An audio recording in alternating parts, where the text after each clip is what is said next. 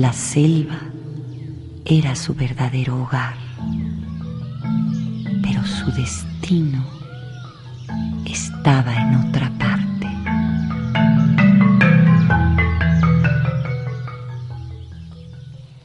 Elisa, la niña bruja que buscaba la paz.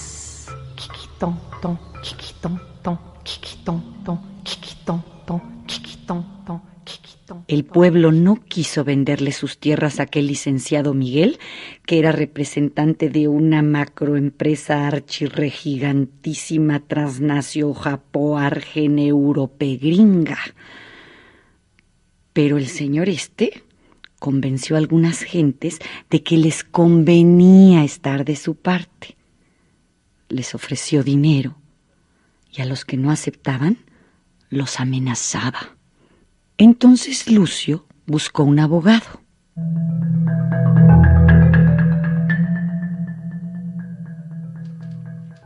Lo primero, Lucio, es que ustedes tengan los papeles de propiedad de las tierras y que no se los vayan a quitar ahora.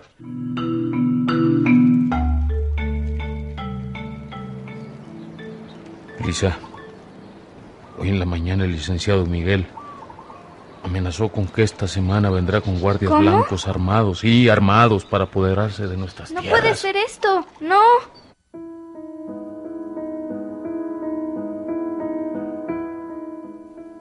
Las temibles guardias blancas no llegaron ni esa semana, ni la que le seguía, ni la que seguía de esa.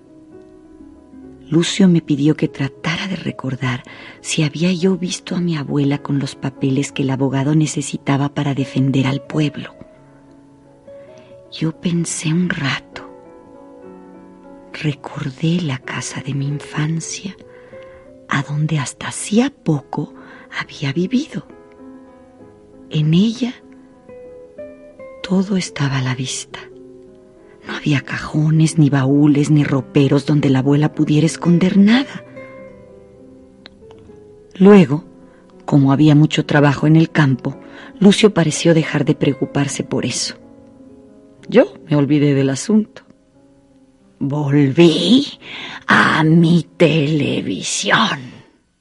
Ella me tenía hipnotizada. Me había robado el alma. Sí.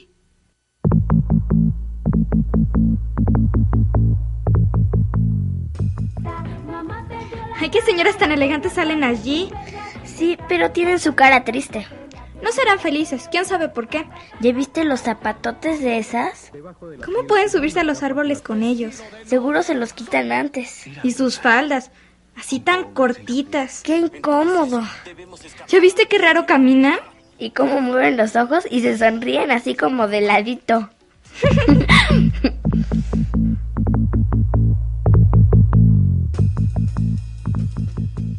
Muchos de los personajes de la tele, sobre todo de las telenovelas, no los admiraba yo. Solo me daban lástima. Y me extrañaba, porque no comprendía.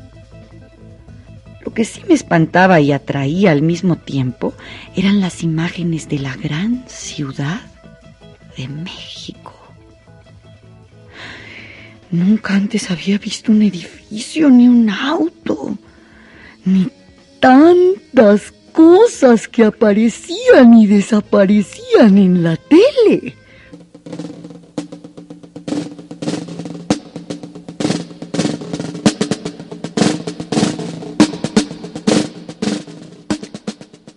Mi casa en la selva y la de la ranchería en la que viví después con Petra y su familia eran muy diferentes a esas imágenes. Estaban rodeadas de verde, en un espacio cuya sonoridad la daban el viento, el agua y los animales. En la televisión, en cambio, todo era distinto. Parecía como más brillante, como atractivo y emocionante. ¡Ay, qué equivocada estaba! De veras que creí que era cierto lo que ella me presentaba.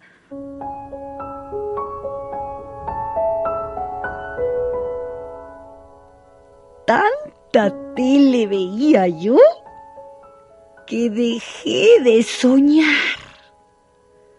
Y al dejar de soñar, se me fue el alma. Y perdí mis poderes espirituales.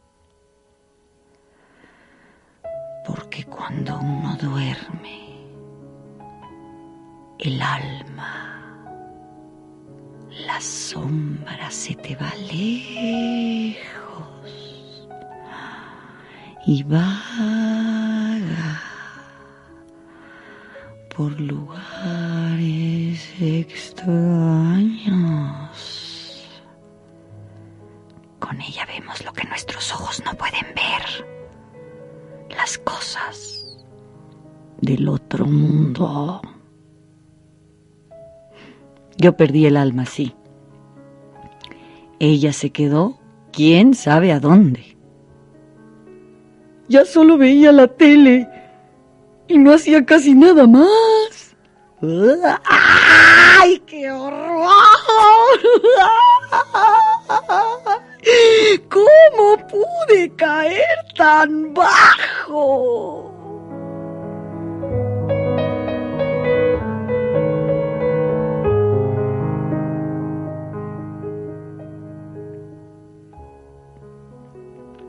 Mientras estaba embobada viendo la televisión, afuera los niños y las niñas jugaban a la botella, a la reata y a las matatenas. Y yo, ay. una mañana.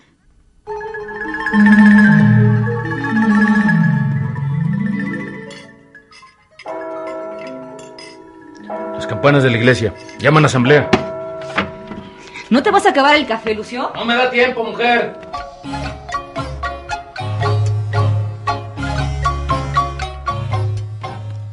No acababa de subir el sol cuando volvió. Y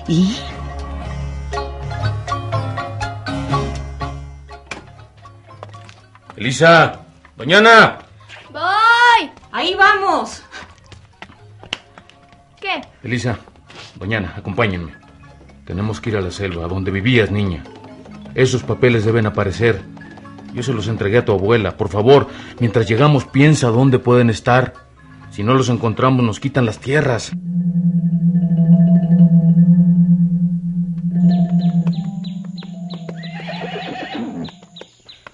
Bueno, pues ya llegamos. Déjenme solo un momento. Voy a buscar. Como quieras.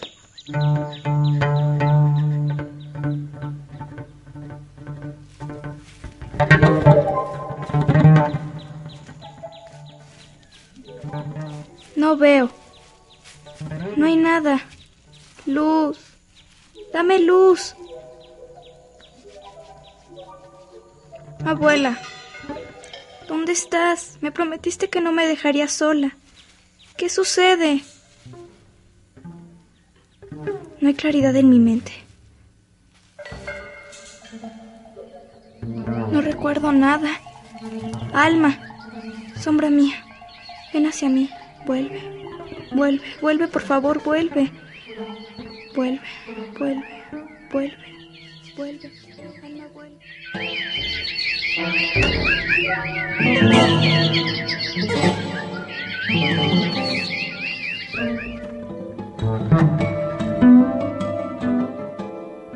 la búsqueda de los papeles resultó infructuosa. No encontré nada. Ningún espíritu acudió en mi auxilio. No fluía energía por mi ser. Tanta tele tenía la culpa. Me sentí muy triste y me prometí encontrar los papeles a toda costa. Para poder recordar, tenía que recuperar mi sombra, mi alma, mi yo. Lo que no sabía era cómo. Pero el destino te muestra siempre un camino. Así sucedió conmigo y te voy a contar cómo fue.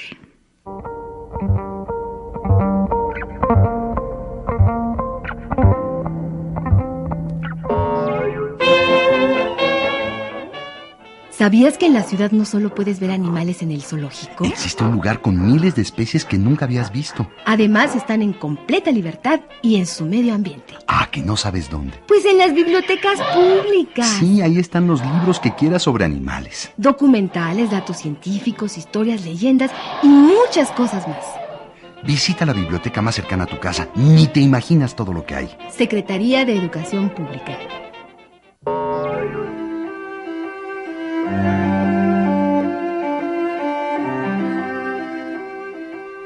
Por esa época, doña Ana me llamaba mucho para que las ayudara a Petra y a ella a echar las tortillas. Y luego me pedía que la acompañara a llevar la comida a Lucio, que se encontraba trabajando en el campo. Al principio yo accedía de mala gana, porque no me quedaba de otra. ¡Ay, qué flojera tenía!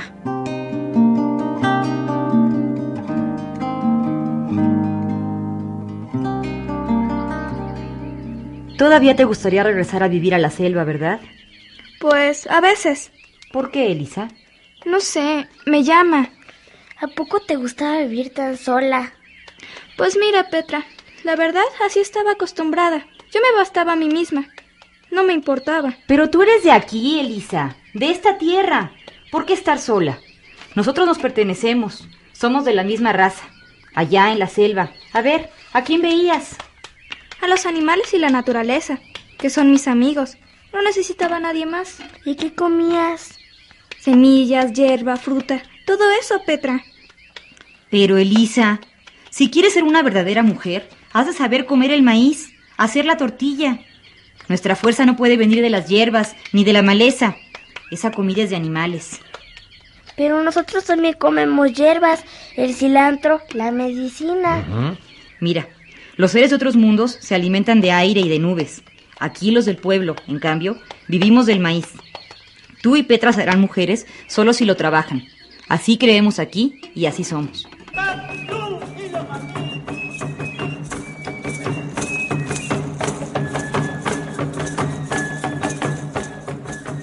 Doña Ana, Lucio, Petra y hasta los dos niños hermanitos de Petra me enseñaron eso y más.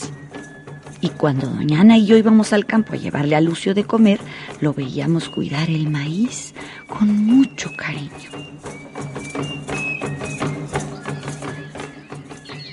El maíz es sagrado, Elisa. Hay que tratarlo con respeto. Si se le trata mal puede molestarse y si se enoja, hombre, pues va a contarle sus penas a sus guardianes espirituales y entonces puede pedir el castigo de los que lo ofendieron y fueron desagradecidos con él. Nosotros somos de maíz porque es lo que comemos.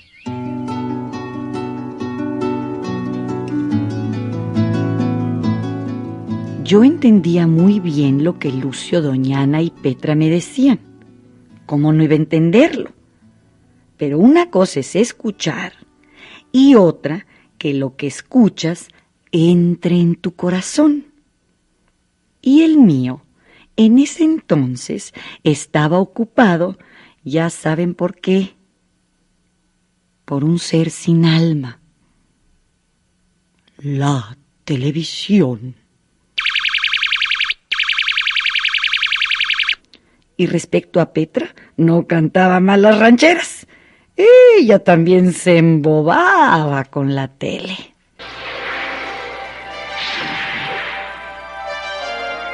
Eso no tiene ninguna importancia para la ciencia ni para mí. Que se pueda realizar. Se me ocurre algo, Elisa. ¿Qué? Estos muñequitos que están en la televisión, ¿por qué no los sacamos de ahí? ¿Y cómo, Petra? Pues hay que buscarle. Mantener a tu perro bajo control. Es muy peligroso. Olvídense de chatarra. Pensábamos que los monitos de la tele estaban adentro del aparato. Quisimos sacarlos de ahí. Y tanto la movimos que... ¡Ay, ay! ¡Mis ojos! La televisión estalló. Creo que me, que me cayeron vidrios en la cara. A ver, Petra, tienes sangre en la cara. No puedo ver nada. Estoy ciega. Estoy ciega. Y doña Ana que no está. Espérame, espérame tantito. No, no me dejes sola.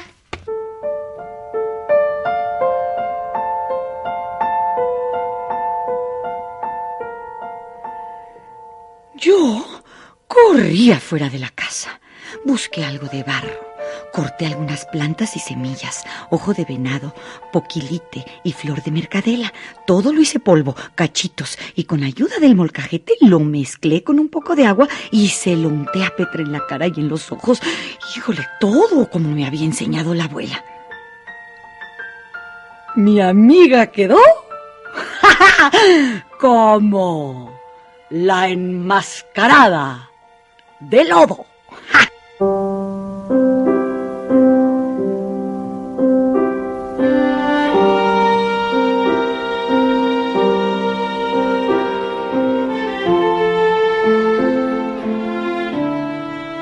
Pero como Petra no dejaba de gritar de dolor y de susto, coloqué mis manos sobre su pecho y de ellas salió una energía tranquilizadora. Las pasé sobre sus ojos y el dolor cesó. Vas a volver a ver, le dije. Y así fue.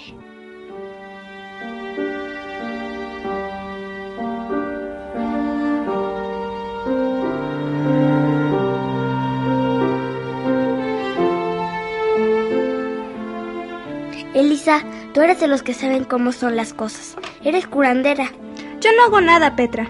¿Qué te pasa? ¿Cómo no? ¿Hiciste que se me quitara el dolor? ¿Dónde aprendiste todo esto? Abuela me inició, pero yo no soy la que sana. Es el viento sagrado, la energía del cosmos, el Dios.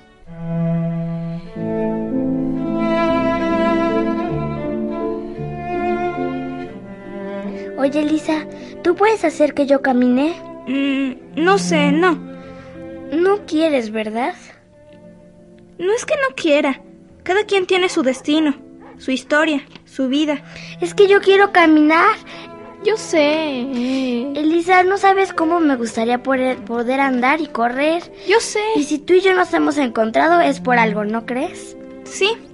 Prométeme que me vas a ayudar. ¿Qué más quisiera yo? Entonces, Ya te dije que no está en mí. pero es que ni siquiera has tratado de curarme de las piernas. Es que, ¿cómo te explico? No me expliques nada, ya sé. Solo no quieres y ya. En cuanto alguien no quiere de algo de corazón, pues no sucede, ¿verdad? No es eso, Petra. Mira, mejor déjame, quiero dormir. Estoy cansada.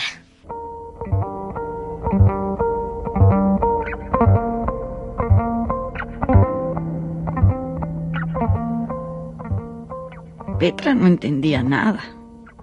Y la verdad yo tampoco.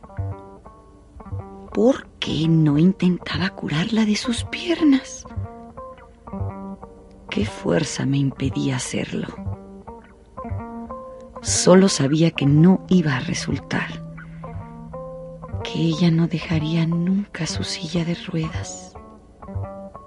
¿Para qué mentirle?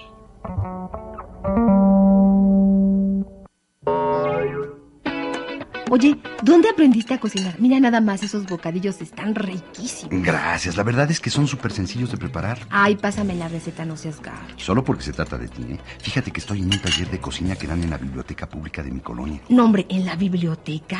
Fíjate que nos documentamos con libros de cocina, de historia, de leyendas y de cuentos. ¿No te la crees? Las recetas más divertidas y sencillas las puedes aprender en tu biblioteca más cercana. Secretaría de Educación Pública.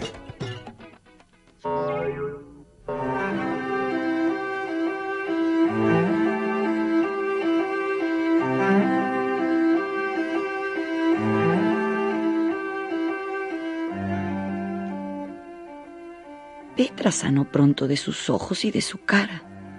Las astillas salieron y se quedaron en el barro, la arcilla mojada.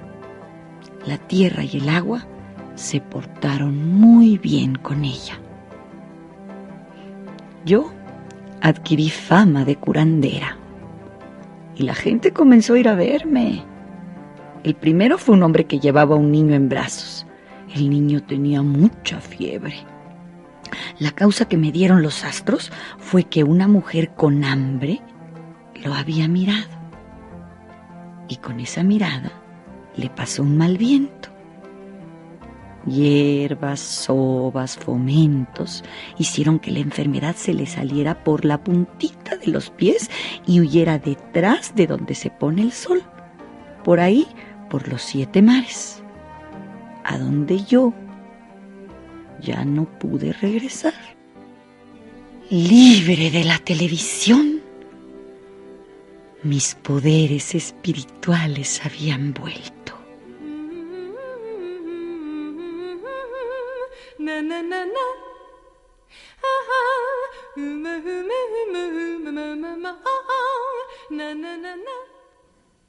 Mi alma, mi sombra, me acompañaban de nuevo y volví a soñar y recordé a mi abuela que enterraba una caja.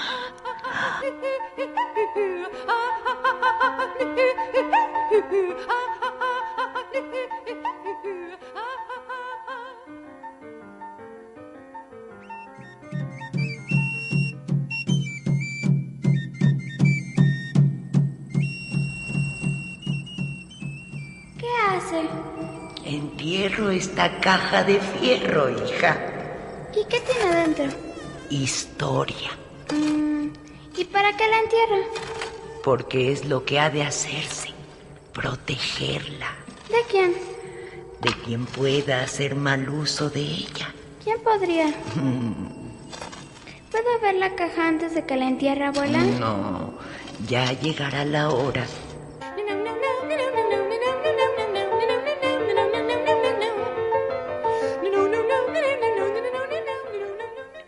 Entonces, una tarde ya anocheciendo, sin avisarle a nadie, fui a buscar la caja que mi abuela había enterrado.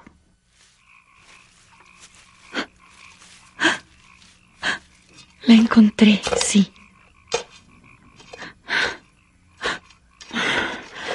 Pero una energía siniestra me impedía sacarla.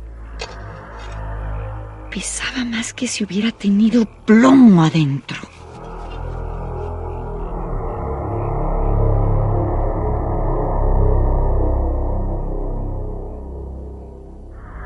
Entonces busqué la ayuda de las fuerzas de la naturaleza y vi una sombra gris que cubría la caja. Luego vi con los ojos del alma a veintidós hombres del pueblo que se oponían. Y los veintidós tenían la marca de que habían sido engañados o comprados para que aceptaran vender las tierras comunales que habían sido de sus padres, de los padres de sus padres y de los padres de los padres de estos. Invoqué a la abuela.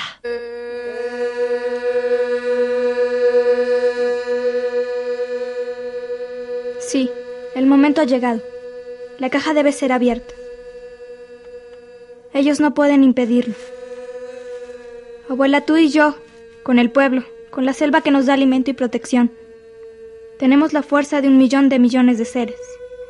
Que suceda lo que debe suceder.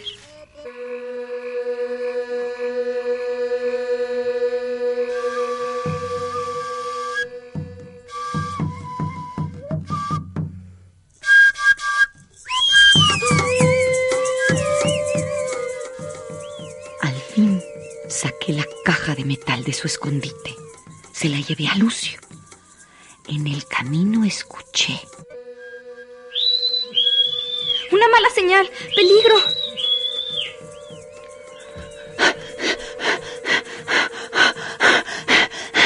Corrí y corrí hasta llegar,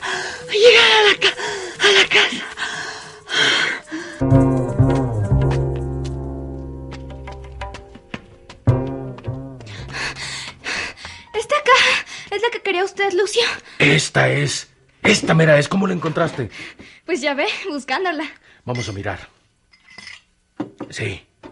Aquí está el documento de cuando nos dieron estas tierras. ¿En serio? En la época de la colonia, hace. hace casi cinco siglos. ¿Tanto? Cu- cuidado, cuidado, porque se pueden romper. Los gachupines pensaron que no sobreviviríamos. ¿eh? Echaron a nuestros antepasados de sus tierras y los mandaron aquí. Ellos tuvieron que vérselas con la selva y hacerse amigos de ella. Mira, y aquí están otros decretos. Miren, este es del presidente Cárdenas. Bueno, y ya con esos papeles, ¿no nos pueden hacer nada? Pues, pues hacer de hacer, quién sabe. Pero se supone que nos amparan. Si nos corrieran, lo harían contra la ley.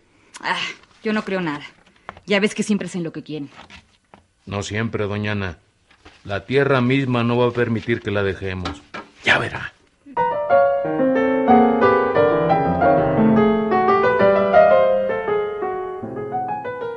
¿Quién tendría la razón?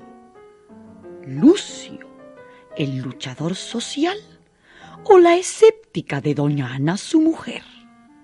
¿Se quedarían sin casa y sin tierras los habitantes de este pueblo junto a la selva? ¿O se logrará hacer valer sus derechos? ¿Qué es lo que sucedería?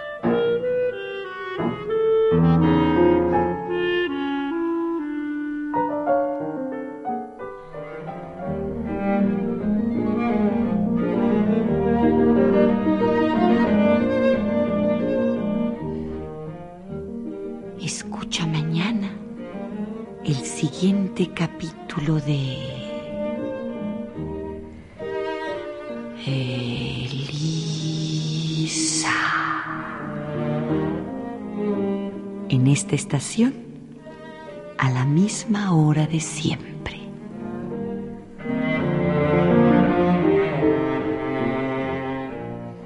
Con una narración de Ofelia Medina participaron en este capítulo Aramara Ibarra, Jesús Ochoa, Andrea Cordero y Alma Dea Michel. Historia original Marta Alcocer. Musicalización Elia Fuente. Controles técnicos y ambientación Alejandro Ramírez. Efectos físicos Connie Pasalagua. Asistencia Verónica Tapia. La producción de Marta Romo para Radio Educación y los Libros del Rincón. Secretaría de Educación Pública.